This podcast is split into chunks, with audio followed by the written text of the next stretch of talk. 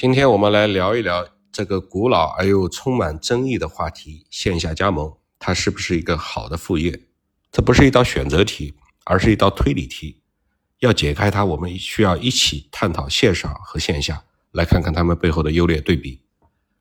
为什么说它古老呢？因为早在明末清初，我国的晋商，也就是当时还不曾挖煤的山西老板，就通过了建立商业网络和加盟连锁的方式，把票号和钱庄的业务扩展到全国。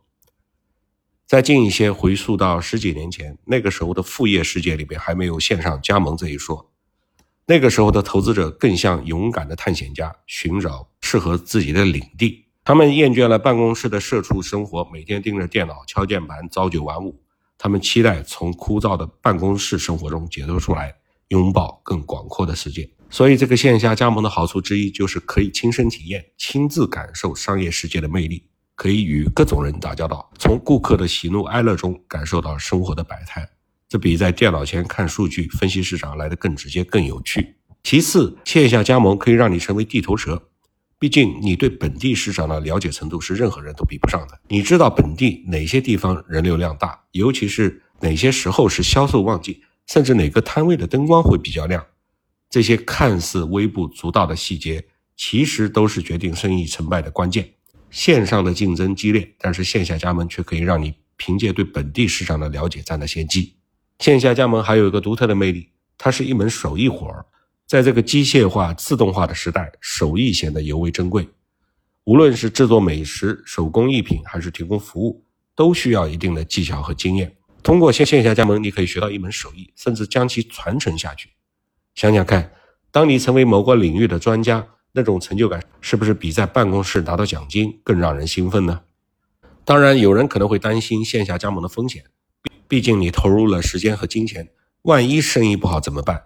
这种担心当然不是多余的，你必须选择适合自己兴趣和能力的加盟项目，这样才能更容易的坚持下去。其次呢，就是从小规模开始尝试，慢慢的摸索经验。最后，别忘了还有线上平台这个靠山，通过线上平台的宣传和推广，你的生意可能更容易被别人发现。所以，线下加盟也不是孤军奋战，线上和线下的结合可以让你获得更多的机会和资源。那么我的观点是不是更应该转战线上呢？那回答是不一定，线上和线下各有千秋，关键在于你自己的兴趣和能力。线上运营最大的难题在于它的门槛低、竞争高，没有地理半径的保护。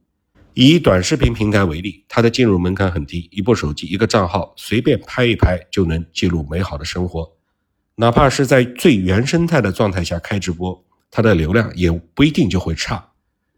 线上平台展现了形形色色、千奇百怪的人物，更可怕的是高手在民间，各行各业都有顶尖的人亮相。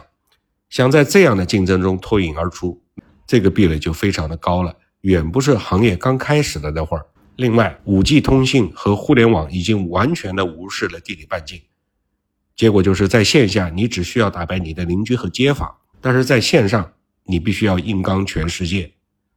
只有真的对虚拟世界充满热情，真心喜欢线上的交流和快节奏，那或许线上能够成为你真正的舞台。线下加盟是充满挑战和机遇的投资副业。我建议从以下三点开始准备：一、累积足够多的人脉、渠道或者金钱，否则就不要开始您的创业之路。钱、人和道儿你总得占一样吧。二、调整自己的心态。不要急于求成，要清醒地认识到这是一项持久赛。三、投资自我，持续学习。